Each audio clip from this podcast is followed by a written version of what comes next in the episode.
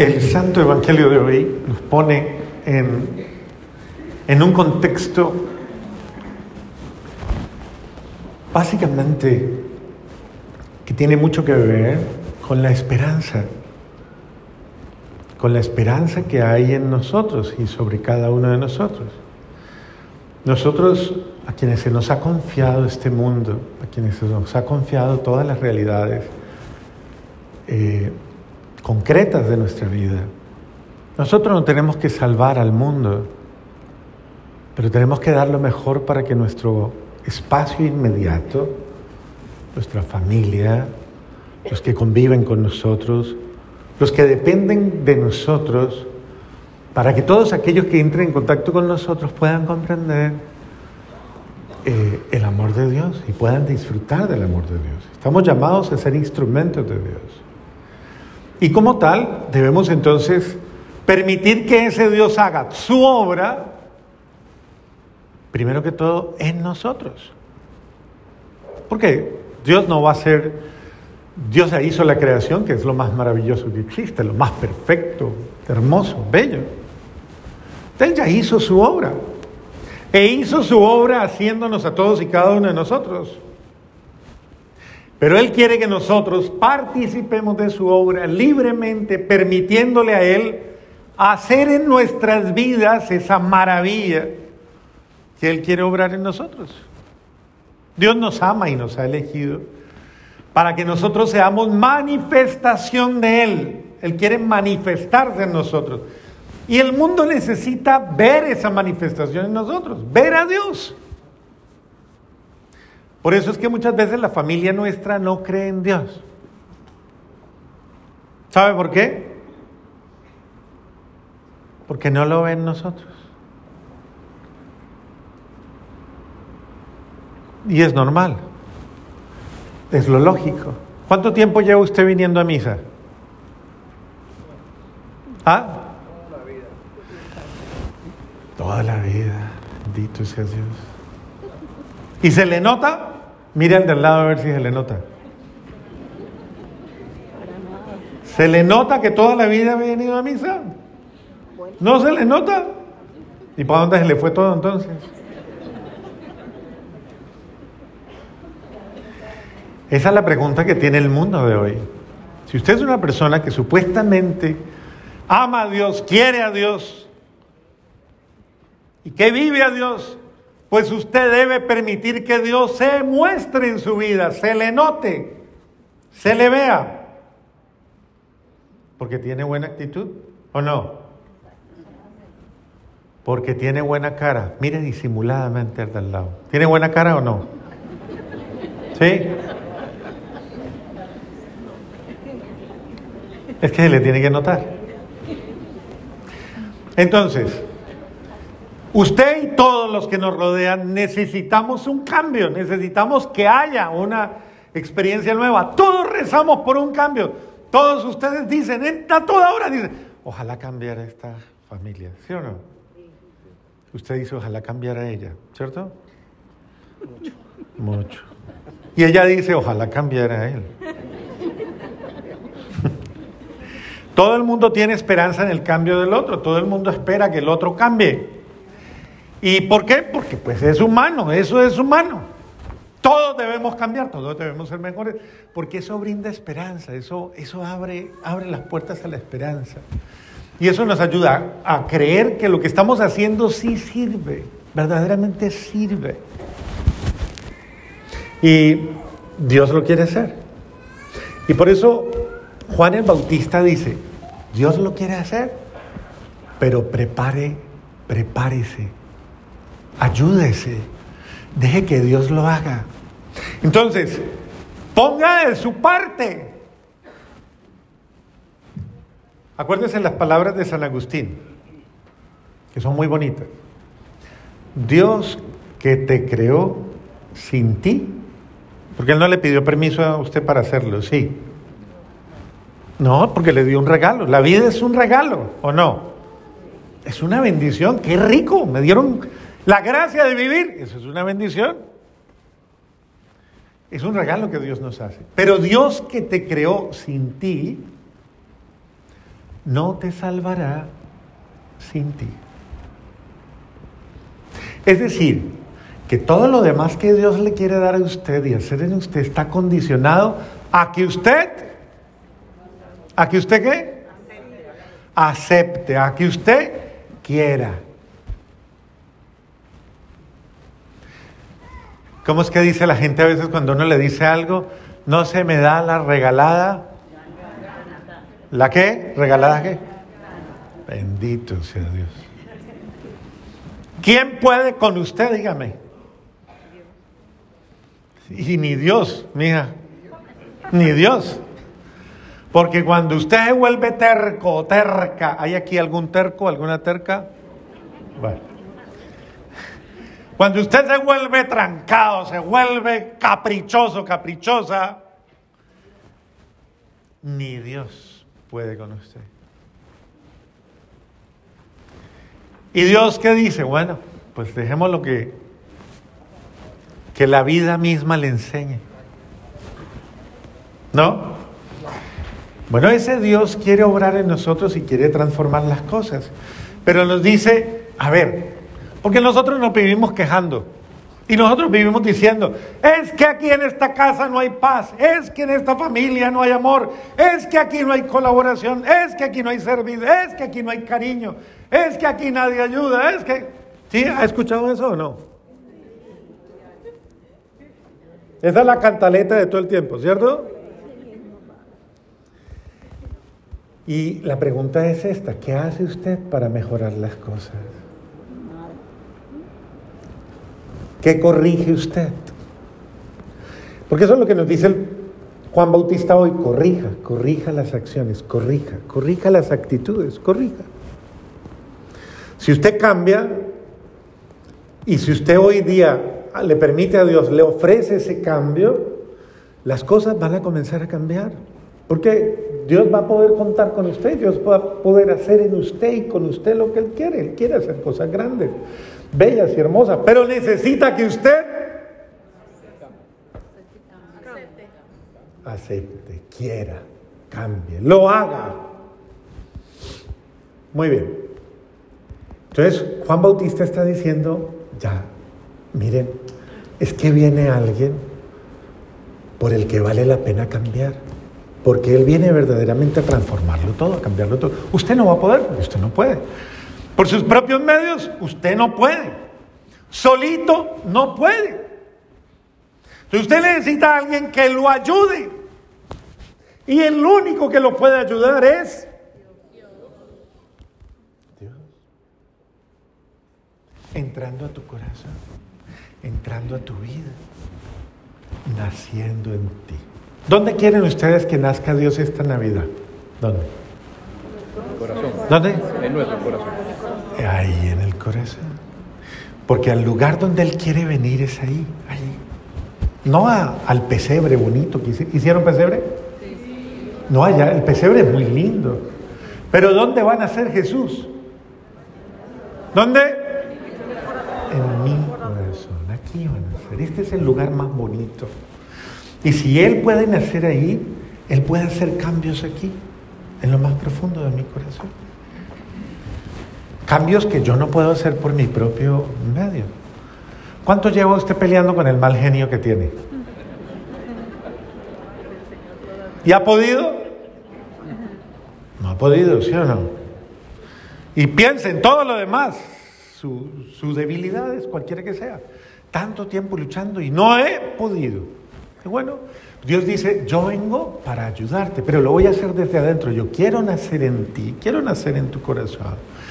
Y si tú me das la gracia de nacer en tu corazón, yo desde dentro de tu ser voy a obrar en ti todo lo bueno. Eso es lo que dice la primera lectura. Dice la primera lectura de una manera tan bonita, dice. Que Él viene, brotará un renuevo del tronco de Jesé, nacerá una experiencia hermosísima. Y de su raíz florecerá un vástago. Sobre él se posará el Espíritu del Señor espíritu de prudencia y sabiduría, espíritu de consejo y valentía, espíritu de ciencia y de temor de Dios. ¿Qué es eso que acabo de leer? ¿Los qué? No, los dones del Espíritu Santo. ¿Usted hizo la confirmación? Sí, ¿Y qué recibió en la confirmación?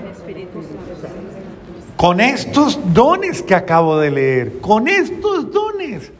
Exactamente, ¿eso qué quiere decir? Que si usted recibe al Señor, en usted se van a manifestar estos dones, estas gracias especiales. Espíritu de prudencia y sabiduría, de consejo y valentía, de ciencia y de temor de Dios. Es decir, que ese buen Dios, por la fuerza de la acción del Espíritu Santo, va a hacer en usted una obra nueva y diferente. Va a hacer para que usted sea diferente, para que usted pueda cambiar. O sea, usted solita no puede, solito no puede. Pero con la asistencia de la gracia de Dios, con la capacitación de esos dones, con la fuerza de esa gracia especial, usted va a poder cambiar. Pero esto es verdad. O sea, créame que esto es verdad. O sea, esos dones son reales o no. Sí. ¿Sí son reales o no? Claro que sí, son reales. Absolutamente reales.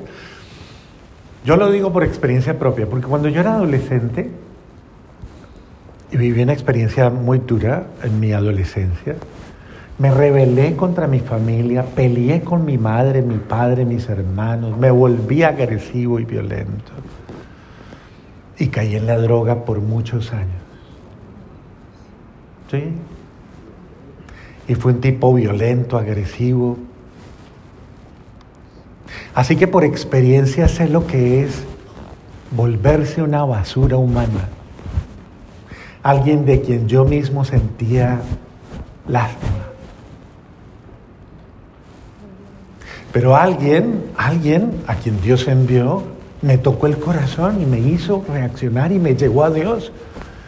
Y me ayudó a comprender que yo sin Dios no servía nada, que mi vida sin Dios no tenía sentido. Y encontré a alguien que hizo un milagro en mi vida. De un día para otro me sacó de la droga. Y no solo de la droga, sino de la vida inútil, del vacío, del sinsentido de la vida. Me arrebató, me sacó, me rescató de mis miedos. Y me hizo una persona nueva. ¿Y quién fue? Y yo le digo a la gente, si usted me hubiera visto por ahí, vago, con el pelo largo, flaco, ojeroso, eh, usted hubiera dicho, ¿y va a ser cura el día de mañana? ¿Y quién fue que lo Jesús, mi hija, el único. Jesús, no hay otro que haga eso.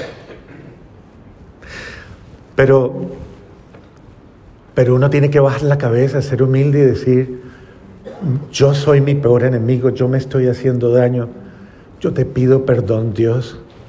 Eso fue lo que me tocó a mí hacer, arrodillarme y suplicarle y decirle, sálveme, porque yo estoy destruyendo mi vida, yo me estoy matando. Sálveme, ayúdeme. Y así fue como él de un día para otro me sacó de la droga. Y no solo de la droga, sino de todo lo demás. Y era un hombre que acumulaba complejos, miedos, traumas, inseguridades, vacíos, cantidades de problemas.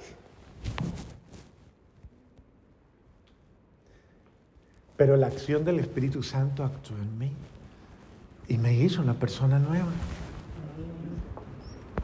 Gloria a Dios. Porque eso es la acción del Espíritu Santo en tu vida. Y así fue como Él me enamoró, me sedujo y me llevó a que yo, primero que todo, lo amara.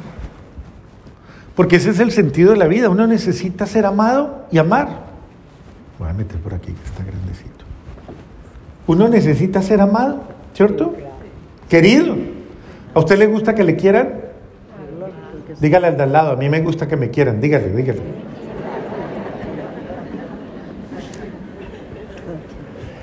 Ahora dígale, voltea y le dice, tráteme bien, dígale, dígale, tráteme bien. Porque a todos nos gusta que nos quieran. Eso cambia la vida, eso la transforma. Cuando uno encuentra a alguien que lo quiera a uno, que lo ame, que lo valore. ¿Y a mí qué me salvó el amor? Porque muchos hicieron mucho por mí, en mi familia, el dolor, el sufrimiento, el incluso hasta callarse. Mi propia madre le tocó callarse y no poder volver a hablar, solo para, solo, incluso para saber esperar que yo reaccionara y cambiara. Porque ¿qué podía hacer conmigo? Cuando yo les digo que de terco, yo fui el primer terco. Yo fui el primer caprichoso. Y yo no tiene que entender eso. Que si yo no cambio, nada cambia. Dios quiere hacer el cambio. Pero quiere que yo sea humilde y baje la cabeza y deje, y deje de estar tercamente eh, haciéndome más daño. Pues bien, eso es lo que Dios nos está diciendo hoy. Si usted se dispone, si usted se abre, si usted abre su corazón hoy, yo voy a venir a usted y voy a nacer en usted y voy a actuar en su corazón y en su vida y lo voy a liberar de lo que lo atormenta, lo voy a sanar. Voy a romper las ataduras que tiene, los vicios, las malas costumbres, los malos pensamientos, sentimientos. Es que yo necesito liberarme de todo lo malo. ¿O usted cree que es, que es normal vivir de mal genio? ¿Sí? Es normal vivir amargado. Es normal vivir comiendo prójimo a toda hora, chismoseando y criticando y odiando y envidiando. Eso es normal. Es normal odiar. Es normal vivir resentida, resentido. Eso es normal. Entonces yo creo que es hora de cansarnos de esa mala vida y comenzar a trabajar en la vida verdadera que es la vida que Jesús me dado. Y Él viene a cambiarlo todo, a cambiarme todo. Eso es lo que dice la palabra de Dios. Y desde ahora en adelante, mire lo que dice la primera lectura. Dice, y de ahora en adelante vivirá la suegra con la nuera. ¿No dice así?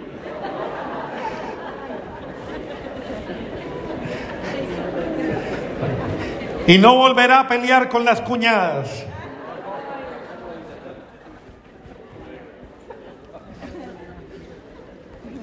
La pantera se tumbará con el cabrito, el novillo y el león pasarán juntos, un muchacho pequeño los apacentará. ¿Cuándo pasan esas cosas? Cuando Dios llega a mi vida y vence en mí mis monstruos, mis, mis males. Pero eso lo hace Él sanándome, llenándome con su amor, llenándome con su presencia. Y eso es lo que estamos haciendo. Para eso es este tiempo. ¿Y cuándo va a pasar eso, Padre? Tiene que pasar ahora. Tiene que pasar hoy. Tiene que, y yo debo permitir que esto pase porque usted no puede defraudar la esperanza de su familia. Usted no se da cuenta que por usted llevan rezando hace mucho tiempo. Pregúntale y verá al de al lado. Usted reza por mí y verá lo que le dice.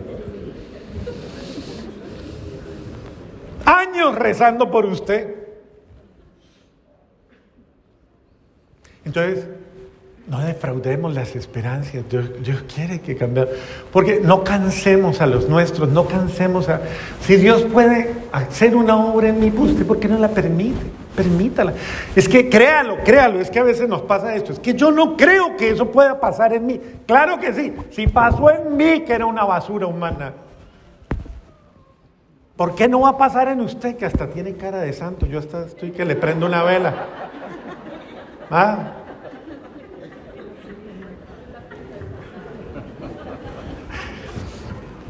Entonces, dejemos que Dios sobre nosotros y dejemos que Dios trabaje en nosotros y en nuestro corazón. Y que Él sea la esperanza, para que podamos, como dice la segunda lectura, acogernos mutuamente, acogernos el uno al otro. Esa palabra es tan bonita, porque es tan bella, tan cálida. Cuando yo me siento acogido, ¿lo ha dicho, no? Pues Dios nos acoge como somos. Él no nos juzga, no nos condena, nos acepta como somos y nos ama, nos acoge. Para sanarnos precisamente. Y eso es lo que quiere el Señor hacer. Entonces, por eso el apóstol, por eso el evangelio, El precursor Juan nos está diciendo, prepárense, dispónganse, corrijan lo que haya que corregir eh, para que Dios pueda obrar en usted una, de verdad, una nueva vida, la vida que usted sueña, esa por la que usted llora en silencio, eso es real, eso es un milagro. Y diga al Señor, haga el milagro en mí, yo me dispongo al milagro, yo me dispongo a su amor, que esta Navidad, que este año sea mi último año de amargura. Y que de verdad yo nazca una vez más, que yo sea un hombre nuevo, que yo sea una mujer nueva. ¿Usted quiere una mujer nueva? No, pero su esposa, claro. Sí, sí, claro, claro, claro. Claro. Ella se renueva. ¿Quiere un marido nuevo? No, por eso, el mismo, pero renovado. Claro, claro. Dios lo quiere hacer y Dios lo puede hacer si usted se dispone. Amén.